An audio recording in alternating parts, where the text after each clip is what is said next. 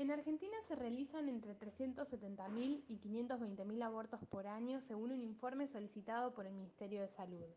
Se considera que desde el retorno de la democracia el aborto clandestino causó al menos 3.040 muertes. De acuerdo a nuestro marco jurídico, el aborto es no punible en determinadas situaciones desde 1921, cuando se hace para evitar un peligro para la vida o la salud de la persona gestante y cuando se trata de un embarazo producto de una violación.